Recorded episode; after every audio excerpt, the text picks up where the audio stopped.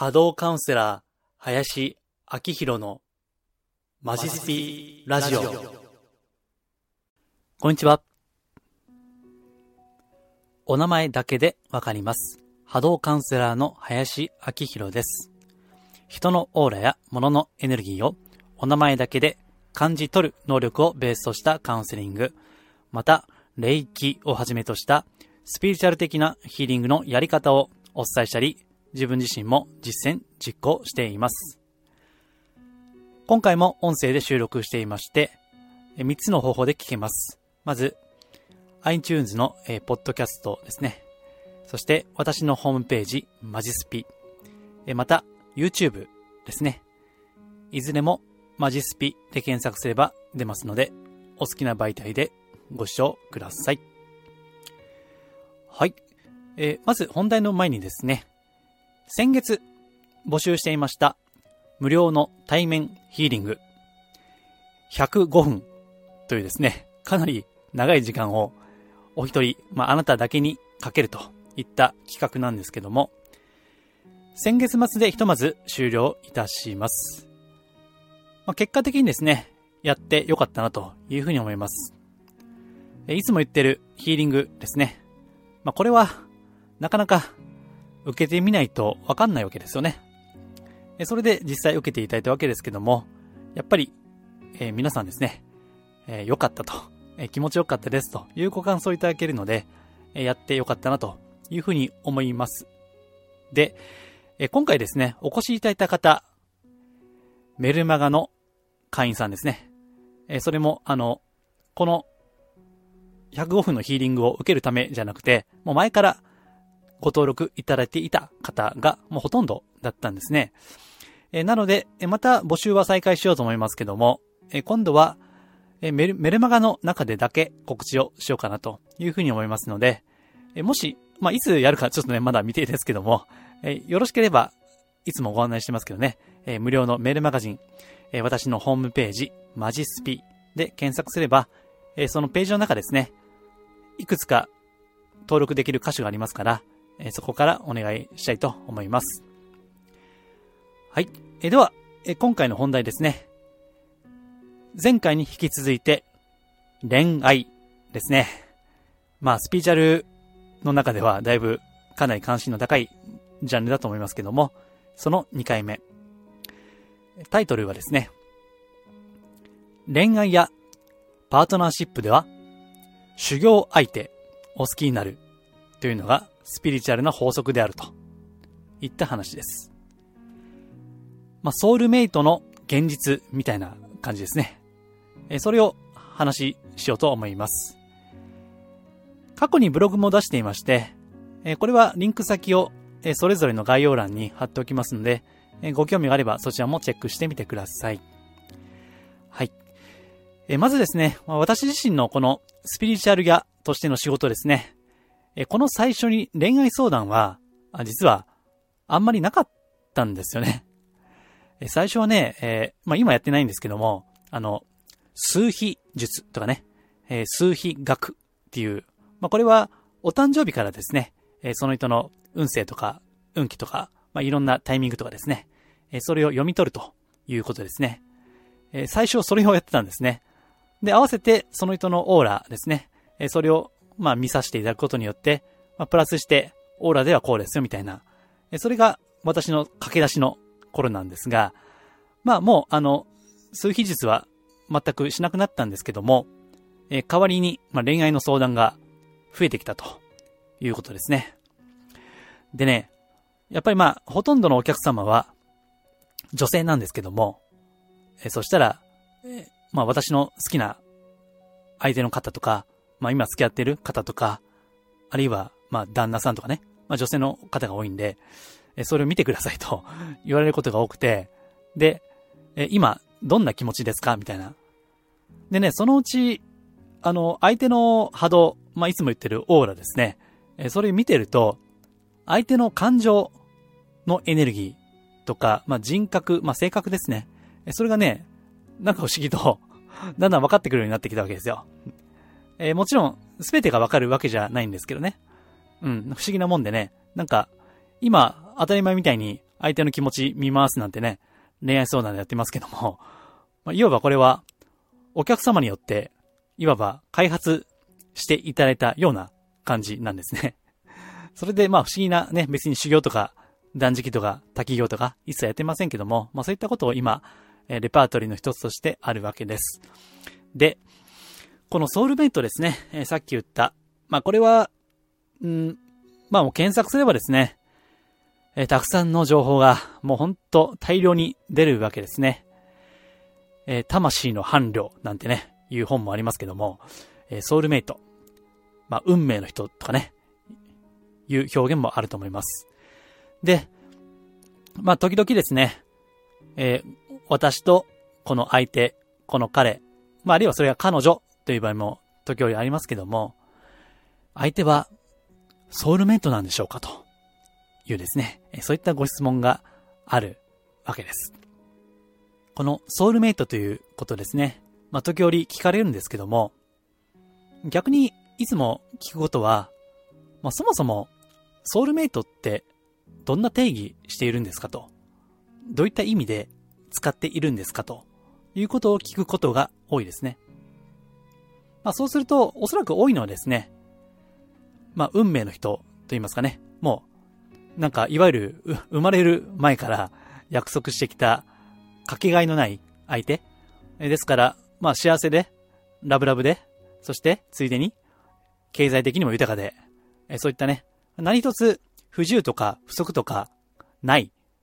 そういう相手のこと。あと、他には、もうちょっと違う問題意識をお持ちの方だと、え何かピンチとかトラブルとか災難とかですね、えそれを二人で、あるいは家族でえ乗り越えていく。ですね。その相手。まあ、苦楽を共にする相手という感じですかね。えそういった方もいらっしゃいますが、まあ、多くはですね、何かんその相手が何か幸せをもたらしてくれる的なんですね。え、そういったニュアンスをお持ちの方が、まあ、多いのかなと。えー、それはですね、おそらく、うんまあ、ソウルメイトと検索して出てくる情報が、そういった、ちょっとね、まあ、やや批判的に申し上げると、うん、甘い、ロマンス的な感じ。あるいは、ファンタジー感のする感じですね。えー、そういったニュアンスの情報が多いように感じるから、で、それに多少とも影響を受けた方が、そういった、まあ、どっちかというといい意味でですね、考えていらっしゃるということがあるんですけども、え私はですね、あの、そもそもソウル、魂とは何かということが、まず問題意識にあるんですね。魂とは何か。まあ、定義はいろいろあります。え霊魂と言いますように、本当は霊と魂というのは厳密に言えば違うんですね。えただ、まあ、今回ですね、それを詳しく言ってると、多分、あの、恋愛の話から逸れてしまうんで、まあ、簡単に言いますとね、魂というのは、まだまだ未熟な存在であるわけです。うん。一応、定義的には霊ですね。霊魂の霊というのは、まあ、これはもう光そのものなんですね。簡単に言うとね。えところが、魂となりますと、その、うん、光そのもののまあ、素晴らしい存在と、この地上の世界ですね。まあ、地上の世界には、まだまだ、まあ今、コロナ禍もそうですけども、えー、悲しみや怒りや、うん、暗さですね。えー、そういったのに、まだまだある世界ですね。えー、ちょうどその中間、あるいはその中をですね、まあ、行ったり来たりしている存在。え、それが魂であるという考え方をしているんですね。ということは、魂とは、ソウルとは、美しいものもあるかもしれないが、あしかし、まだ未熟なもの、不調和なもの、これから乗り越えていかなきゃいけないことも含まれているわけですね。えそれをもって私はソウルと呼んでいるわけです。えそしてそのソウルメイトですから、まあお互いが未熟なんですよね。要はね。なんか、白馬の王子様みたいな、そういったことじゃなくて、自分自身が、いや、これをお聞きのあなた自身が、未熟、これ私もそうですよ、もちろんね。お互いが、お互いが未熟であるように、相手もまた未熟である。となると、単にそれはソウルメイトというのは、幸せや喜びや豊かさをもたらす存在だけではないわけですよね。いや、これリアルに見てもそうですよね。あなたの周りのパートナーとか、パートナーシップを築いていらっしゃる方、まあ、ご夫婦なのですね。ご覧になってみてください。あるいはあなたのご両親でもいいでしょう。本当に心から幸せを感じて過ごしておられる方々がいくらいらっしゃるかということですね。まあ、おそらくは全員が全員ハッピーではないわけですね。いや、もっと言えば何らかの不和、トラブルですね。それを抱えている。そして、まあ、これは、まあ、恋愛相談と対をなすご相談として、離婚のご相談ですね。えそれも私のところにはあるわけです。ですから、まあ、結婚してね、例えば、急に相手の人格がまるで変わってしまったと。結婚する前は、または付き合う前はあんなに優しかったのに、なぜか付き合ってから、結婚してから、横暴になってしまった。なんか暴力を、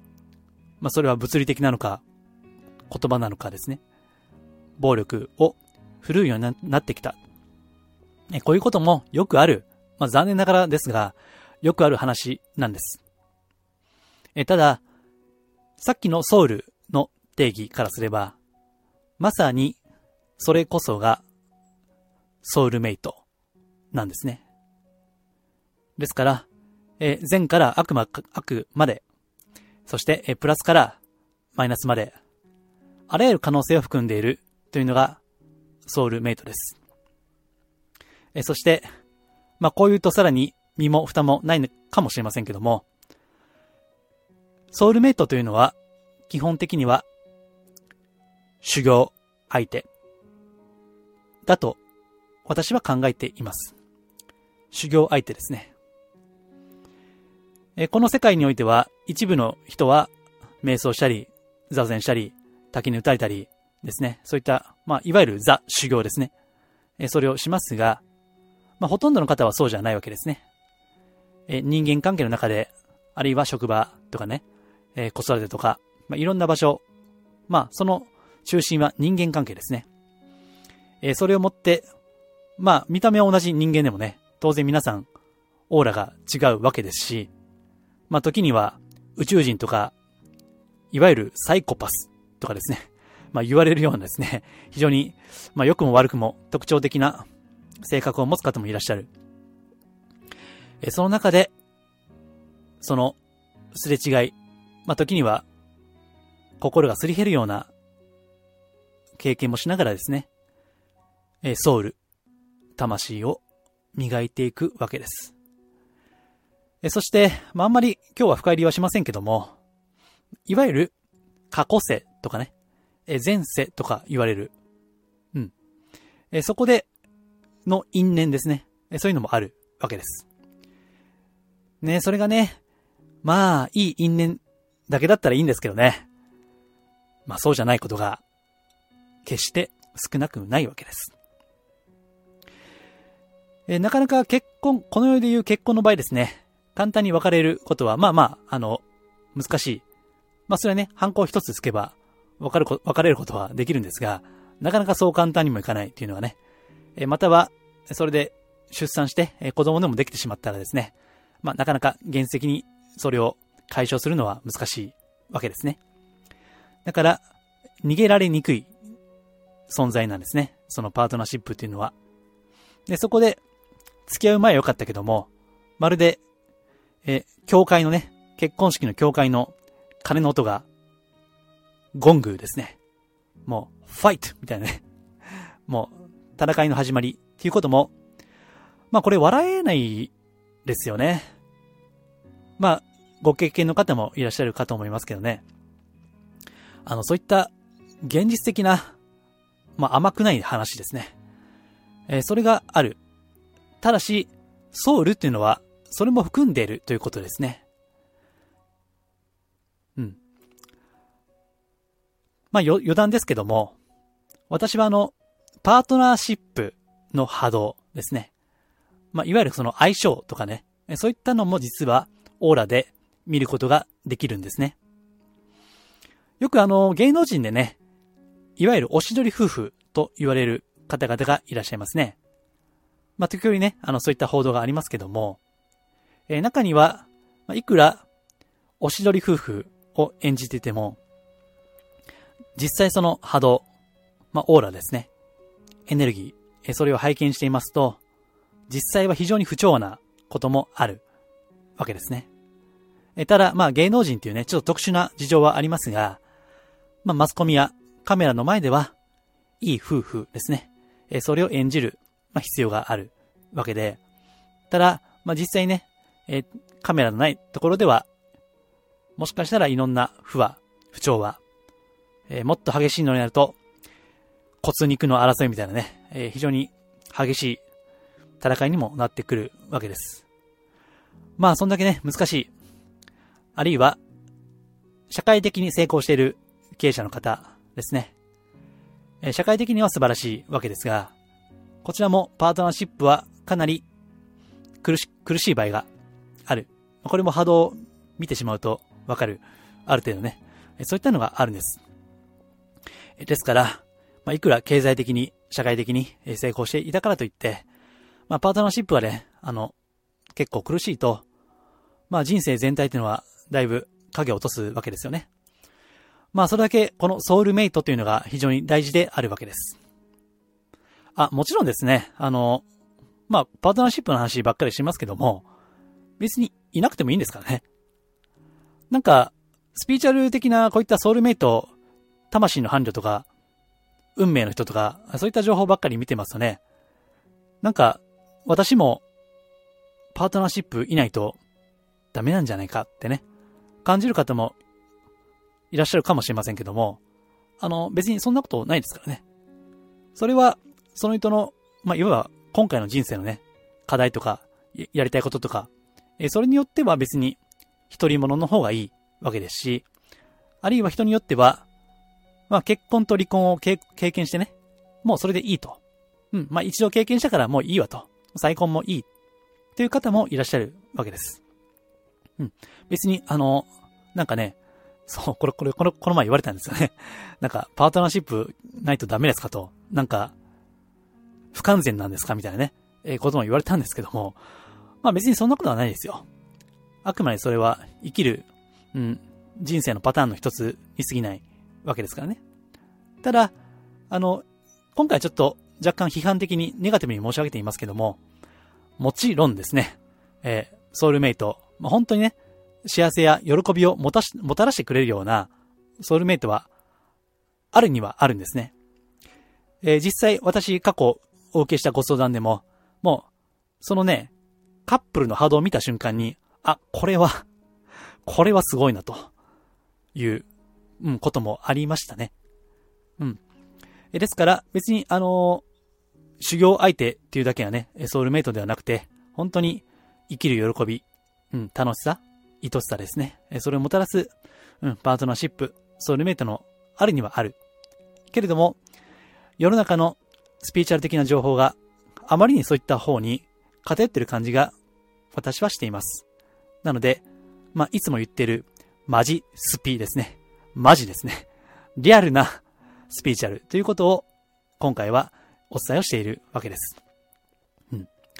えー、ですからね、よく、あの、どう言ったら、どうや、どうやればですね、ソウルメイトを引き寄せることができるようになりますかみたいなご相談もあるんですけども、まあこれ簡単ですよね。あ、簡単じゃないかな。まあでも原理は簡単ですね。うん。まあ、時々言ってる、そして、えー、スピーチャルでは好きな人が多い、あの、波動の法則、まあ、引き寄せの法則ですね。引き寄せの法則的に言えば、それは、私たち自身のソウルですね。これを成長させる以外にないですよね。あの、理想的なソウルメイトを引き寄せたいんであれば、もう、うん、自分を成長させる、まあ、魂を磨くなんてね、言いますけども、それをする以外に方法は逆にあるんですかということですね。まあもちろんですね。まあ女性でいけば、なんだろう、ファッションとか、メイクとか、え、所作とか、え、それをやるっていうのは大事だし、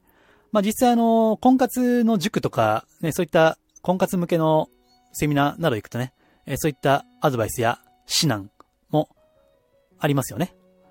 えー、ところがまあ根本的には自分自身をより、うん、なんだろう、愛の深いあなた自身ですね。うん、それになれば、まあ、おそらくは引き寄せることはできるんだろうなというふうに思いますけども、まあ、決して簡単ではないですよね。うん。ただ、それも含めて、それが本当のスピーチャルですね。決してイージーな魔法みたいなことはない。ただ、大切なことをコツコツやるっていうですね。まあ、これ言うとあんまり、こう、よく思われないと言いますか。まあ、やっぱそうですよね、という感じですよ。けれども、まあ、人はそういったイージーな情報を探したくもなるわけですね。えー、ですから、いわゆる、うん、キラキラ系のスピーチャルが解くように、あんまりソウルメイトとかね、まあ、もっと言えばツインソウルみたいな言葉もありますけども、えー、そういった言葉に甘い期待、甘い希望だけを抱くっていうのは、ちょっと今しめられた方が、地に足をつけて、現実的に生きるにはいいんじゃないかなというふうに思います。はい。えー、では、えー、今回ですね、えー、ソウルメイトという言葉についてですね、まあ、若干こう、冷静な 感じで、ちょっと批判的に申し上げました。えー、ご参考になれば幸いです。はい。えー、こんな感じでですね、あんまりこうぶっ飛んでないスピーチャル情報、まあ、お花畑に陥らないですね、えー、スピーチャル情報をお届けしています。えー、さっきも言いましたが、えー、メルマガですとね、もうちょっと深掘りしてお伝えすることもありますから、よければ、え、私のホームページ、マジスピから、え、ご登録いただければ幸いです。はい。では、今回は以上です。ありがとうございます。リクエストやお問い合わせは、ホームページ、マジスピの中にあるお問い合わせフォームや、マジスピから無料で購読できるメールマガジンへのご返信でお受けしています。できる範囲でお答えしたいと思います。それではまたお耳にかかりましょう。